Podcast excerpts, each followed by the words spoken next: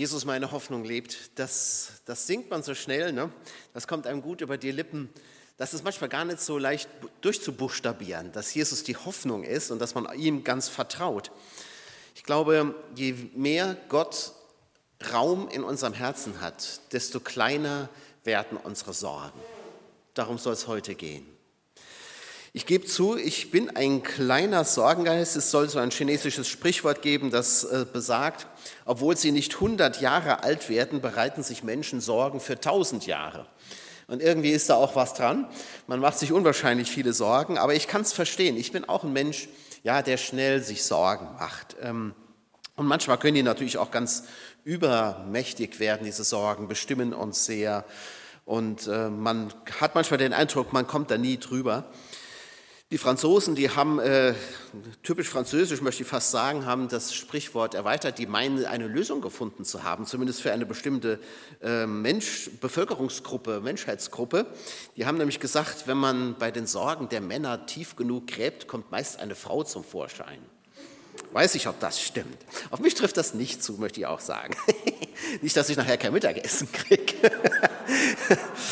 Aber das ist ja nicht der tiefere Grund der Sorge. Ne? Also, ähm, sondern es gibt ja wirklich Dinge, die uns Sorgen bereiten können. Und wir leben in einer Zeit, in der man sich Sorgen macht. Viele Menschen machen sich Sorgen und haben Angst. Und, ähm, und da, deswegen möchte ich heute lesen aus dem, aus dem Alten Testament, aus dem Propheten Haggai, weil es da auch um zwei Dinge geht. Es geht um Sorgen, aber es geht auch darum, wem gebe ich Raum in meinem Leben? Den Sorgen oder Gott? Aus dem Propheten Haggai lese ich aus dem äh, ersten Kapitel die Verse 1 bis 11.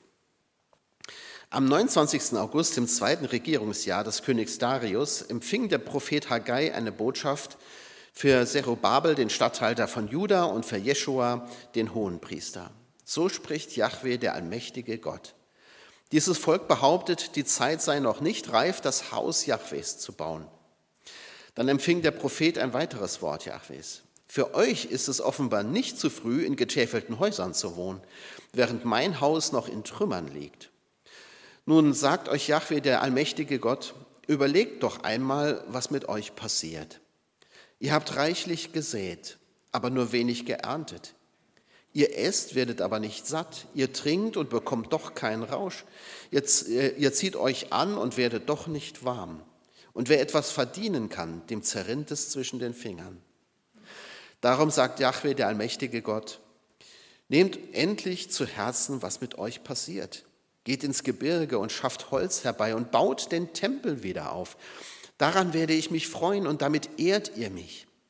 Ihr habt viel erhofft und wenig erreicht, und was ihr heimbrachtet, blies ich euch aus der Hand. Und weshalb das alles, sagt Jahwe, der allmächtige Gott? Weil mein Haus in Trümmern liegt und jeder von euch nur für sein eigenes Haus rennt. Darum hat der Himmel euch den Tau versagt und die Erde ihren Ertrag. Und ich habe diese Dürre ins Land gerufen, eine Dürre über die Berge und über das Korn, über Weingärten und Olivenhaine und alles, was die Erde euch bringt. Eine Dürre über Menschen und Vieh und alles, was ihr mit euren Händen schafft. Bis dahin mal löchrige Beutel. Man, man legt alles in einen löchrigen Beutel, so hat Luther das übersetzt, was hier ähm, beschrieben wird. Das kennen, das kennen viele. Ich kann mich noch an ein Gespräch erinnern, da war ich noch im Gemeindepraktikum in München. Da hatte ich ein Gespräch mit einem jungen Ehepaar, beide verdienend und nicht schlecht verdienend, möchte ich mal sagen. Und die sagt mir im Gespräch, also am Ende des Geldes ist immer noch zu viel Monat da. Also man hat immer so das Gefühl, man, äh, man hat irgendwie was, aber es rinnt auch sofort wieder weg. Und das in dieser Zeit merken wir das ja auch nochmal. Ne? Das, wird alles irgendwie teurer. Jetzt neulich kam die Anne nach Hause und sagte, wie teuer die Butter geworden ist. Aber wir merken es auch an den äh, Benzinpreisen, an den Ölpreisen, den Energiepreisen. Es wird ja alles teurer. Ne? Und man, man verdient Geld, man verdient vielleicht auch gar nicht schlecht, aber es ist, zerrinnt einem gerade wieder so. Wir erleben das jetzt gerade, wie das ist. Das Geld bleibt einfach nicht im Beutel drin. Es ist sofort wieder verschwunden. Es fließt in alle Richtungen weg. Und ähm, meistens ist es ja so, wenn, wenn man, ähm, wenn man gerade irgendwie eine größere Anschaffung getätigt hat oder so, dann geht die Waschmaschine kaputt. Kennt ihr das? Oder das Auto oder so. Ähm, also meistens ist es ja so. Und die Leute in Israel, die fühlen das auch so. Die fühlen sich ja schon fast wie ausgedörrt. Ne? Die haben viel investiert, heißt es da. Sie haben viel reingesteckt in ihre Häuser, in, in das, was sie haben, aber es, aber es reicht irgendwie nicht. Sie bekommen nicht genug. Das könnte man natürlich auch im übertragenen Sinne deuten, worein ein Mensch alles investiert und irgendwie doch nie satt wird. Aber sie bleiben irgendwie hungrig und durstig, also ihre Bedürfnisse werden nicht gestillt. Hier ist es ja im wörtlichen Sinne so gemeint. Ähm, Gott, das heißt ja nachher, Gott hat eine Dürre geschickt. Also sie haben tatsächlich nicht so viel zu beißen. Ne? Aber im übertragenen Sinne stimmt das sicherlich auch. Man, auch wenn wir vielleicht ähm, genug zu essen haben, werden wir trotzdem oft von Sorgen aufgefressen.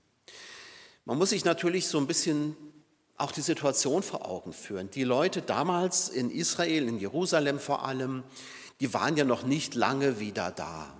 Die kamen ja aus dem Exil zurück, die Perser, die waren ja so freundlich und haben den äh, Juden die Rückkehr erlaubt nach Jerusalem. Und da sind sie dann auch hingegangen, jedenfalls zum Teil. Und was sie vorfinden, ist eine Trümmerlandschaft. Es hat eben keiner in den 70 Jahren Exil mal dran gedacht, die Mauer wieder aufzubauen oder den Tempel. War ja auch nicht erlaubt. Und deswegen sind die Leute dann auch weggezogen und man findet mehr oder weniger noch eine Trümmerlandschaft vor. Da ist Jerusalem ist immer noch zerstört. Und das ist das, naja, das ist so ähnlich wie in Deutschland nach dem Krieg. Ja? Da, da hat man natürlich auch, da hat man reinklotzen müssen. Da musste man erstmal die Trümmer wegschaffen. Da musste man neue Häuser bauen. Das, das ist ja, da musste man in die Hände spucken und, und man musste mal erst für Seins sorgen. Kann man ja auch irgendwie verstehen.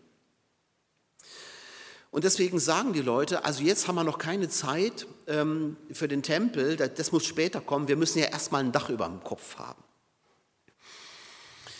Also man hat vor dem Nichts gestanden. Wer könnte das nicht verstehen, ähm, wenn das so ist? Wenn man so, also die, die Generation, die den Krieg erlebt hat, die, die stirbt so langsam aus, ähm, aber die haben das zum Teil noch erlebt. Ich weiß gar nicht, hier auf dem Dorf war das ja oft gar nicht so dramatisch. Ne? in Dillenburg schon anders. Und ich weiß es aus meiner Heimat Saarbrücken, ähm, die, die Stadt lag ja wirklich in Schutt und Asche. Und wenn ich so meine Eltern höre, was die noch erlebt haben, dass die Kohlen klauen gegangen sind am Bahnhof, weil sie nichts hatten, ja, äh, und dass man wirklich von der Hand in den Mund gelebt hat. Naja, das, das kann man doch dann verstehen, dass man dann Sorge hat. Hier ist es vielleicht nicht ganz so schlimm. Ähm, aber es gibt doch auch Dinge, die uns durchaus Gedanken machen. Wir wissen ja gar nicht, was, wie wird sich das in diesem Jahr noch entwickeln. Werden die Arbeitsplätze erhalten bleiben? Manche, manche Industrien brummen ja nach wie vor, aber manche eben auch gar nicht. Wie ist das, wenn das Geld vorne und hinten nicht reicht? Früher war das echt so, dass das Familie Reichtum war. In Israel sowieso, aber auch bei uns. Aber heute, ich habe mal irgendwann gelesen, das Armutsrisiko Nummer eins sind Kinder. Das finde ich erschütternd, wenn man sowas sagt. Ähm, weil ich, ich, empfinde Kinder als den größten Reichtum überhaupt, den man von Gott geschenkt bekommen kann. Aber sie kosten eben eine Menge Geld und dann wird jetzt gerechnet, ne? wie man auch bei den Alten rechnet, ähm, wie lange können wir uns die denn noch leisten, so ungefähr. Es wird ja alles nur noch berechnet. Die Sorge um das eigene Haus, die kann einen schon in Anspruch nehmen. Also die Sorge um das Wohlergehen, die Familie, das Auskommen. Das kann schon sein, dass man dann den Eindruck hat, ich werde ja nie fertig. Ich muss noch dies und das tun, ich muss mich noch sorgen um dies, ich muss noch tun, ähm, mich kümmern um das und es bleibt irgendwie alles ohne Frucht. Und ich glaube, Gott versteht das schon auch. Aber er wirft den Leuten in Israel damals vor, ihr sagt, es ist noch nicht Zeit, das Haus des Herrn zu bauen, aber ihr selbst sitzt in getäfelten Häusern. Jetzt ist man gar nicht so, so sicher, was das eigentlich bedeutet mit den getäfelten Häusern. Heißt das, ähm, dass die überhaupt erstmal ein Dach über dem Kopf hatten, aber so klingt es eigentlich nicht, sondern es klingt eher so, naja, jetzt haben sie alles fertig, ihre Häuser stehen und sie müssten sich jetzt eigentlich keine Sorgen mehr machen Aber es, es, geht dann eben nicht weiter. Und jetzt überlegen sie nicht, wie können sie den Tempel bauen, sondern sie überlegen, ach, vielleicht könnten wir noch einen Wintergarten anbauen. Oder wir könnten vielleicht noch dies und das machen. Also man rennt immer noch nur für das eigene und hat, man hat Gott einfach vergessen. Und es geht, es geht ja um die Frage, wer hat Raum bei uns? Und Gott klagt darüber, ich habe bei euch keinen Raum. In eurem Leben habe ich keinen Raum. Wem gibst du Raum in deinem Leben? Gott oder den Sorgen? Das ist die Frage. Für, äh, und da liegt auch, finde ich, der, der Knackpunkt. Das ist genau die Frage. Wem gebe ich Raum? Gott hat nichts dagegen, dass jeder für sein Haus sorgt, glaube ich. Das ist schon völlig in Ordnung. Aber was er beklagt ist, dass man sich gar nicht mehr um ihn sorgt. Also die Prioritäten sind gar nicht klar. Wann ist denn Zeit für Gott? Also er fragt sie im Grunde, wann habt ihr denn ausgesorgt? Das wird ja nie so sein. Es wird ja immer neue Sorgen geben. Also wann ist denn mal Zeit für mich? Wann ist denn Raum für mich? Das ist das, was Gott die Leute fragt. Wann soll ich denn eurer Meinung nach an der Reihe sein? Gott wird einfach vergessen. Das muss, wie gesagt, gar nicht mal ein böser Wille sein oder so. Man denkt einfach logisch, menschlich. Irgendwie, irgendwo und irgendwo, wie spielt ja Gott eine Rolle in dem Leben der Leute? Aber er spielt eben nicht die wichtigste Rolle. Sie geben Gott keinen Raum in ihrer Mitte. Gott hat keinen wirklichen Platz in ihrem Leben. Wenn Gott Gott sein will, wenn er Gott sein soll in unserem Leben, dann muss er auch eine Rolle spielen, dann muss er Platz haben. Und nicht irgendwo irgendeinen kleinen Platz, sondern den größten und wichtigsten Platz, den Ehrenplatz in unserem Leben. Sonst ist er nämlich nicht Gott. Gott ist immer das, was uns am wichtigsten ist. Luther hat ja den berühmten Satz geprägt, dass das, was, ähm, was uns antreibt, was in unserem Herzen ist, das ist unser Gott. Man lügt sich sonst in die eigene Tasche, finde ich, wenn man, wenn man behauptet, Gott ist Gott, aber in Wirklichkeit gehen immer andere Dinge vor. Er soll an erster Stelle stehen. Und jetzt fragt Gott die Leute da in Israel und sagt, guckt doch mal, was mit euch passiert. Ihr sät und, und erntet, aber irgendwie ist es nie genug. Und ähm, wenn ihr, ihr legt das Geld in einen löchrigen Beutel äh, und es reicht irgendwie nie. Ähm, und hier wird jetzt der Spieß umgedreht. Es, Gott sagt nicht, ähm, es geht, es geht äh, schlecht, ähm, es geht euch schlecht, nee, Moment. Äh, nee, also nicht, es geht uns schlecht, darum können wir uns nicht um den Tempel kümmern, so reden die Leute. Es geht uns so schlecht, darum können wir uns nicht um den Tempel kümmern, sondern Gott sagt, weil ihr euch nicht um den Tempel kümmert, deshalb geht es euch schlecht. Weil die Sorge einen so großen Raum hat, in euren Herzen. Darum geht es euch schlecht. Es geht euch schlecht, weil ich nicht den Raum in euren Herzen habe und nicht umgekehrt. Es ist nicht so, dass ihr euch viel, viel Sorgen machen müsst und dann geht es euch besser. Nein, das merkt ihr doch, sagt Gott. Schaut doch, wie es euch geht, was euch passiert. Je mehr ihr euch sorgt, je mehr ihr euch abrackert und kaputt macht, desto schlechter geht es euch und es bringt euch noch nicht mal was. Und er fordert damit die Leute auf, stellt mich wieder in das Zentrum eures Lebens. Und ihr werdet sehen, dann wird die Sorge kleiner. Und dann geht es euch auch besser. Das ist ähm, natürlich in gewisser Weise ein, ein gefährlicher Gedanke, weil darin kein Automatismus steckt in dem Sinne, also wenn ich Gott an allererster Stelle in mein Leben setze, dann werde ich reich, dann habe ich einen Rolls-Royce als Zweitwagen, ähm, dann kann mir gar nichts mehr passieren. Denn den Segen Gottes, den kann man sich nicht in dieser Art und Weise ausrechnen. Aber sicher ist doch, Gott wird keinen im Stich lassen, der sich ganz und gar auf ihn verlässt. Wenn du Zeit für ihn hast, wenn du ihm Raum gibst, dann gibt er dir, was du brauchst. Jesus hat mal gesagt, trachtet zuerst nach Gottes Reich und nach seiner Gerechtigkeit, dann wird euch alles andere zufallen. Passiert das wirklich immer so?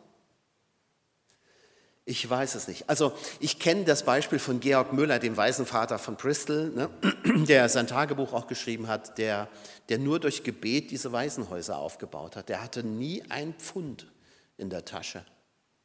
Der hat wirklich nur aus Gebet gelebt und hat gesagt, und der Herr wird es geben. Und, es ist, und der Herr hat gegeben. Und das waren ja keine Kleckerbeträge mehr. Der hat ja immer mehr Waisenhäuser gebaut und am Ende waren das immer Riesensummen, die der brauchte und er hat sie immer gekriegt. Das finde ich so faszinierend. Aber jetzt bin ich nicht Georg Müller. Ne? Also ähm, wie gesagt, ich bin da eher so ein kleiner Sorgengeist. Ähm, aber das ist genau die Frage. Jesus sagt, trachtet zuerst nach Gottes Reich, dann wird euch alles andere zufallen. Also ihr lieben Leute, da, da merke ich, was da für ein Vertrauen gefragt ist, oder? Darin steckt das Entscheidende. Gott will ja gar nicht in erster Linie unsere, unser Geld, das, das will er natürlich auch in gewisser Weise, aber darum geht es ja jetzt nicht. Er will ja niemanden irgendwas aus der Tasche leiern. Darum geht es ja gar nicht. Er will unser Vertrauen. Er will, dass wir ihm vertrauen und nicht äh, den, unseren Sorgen ständig hinterherrennen.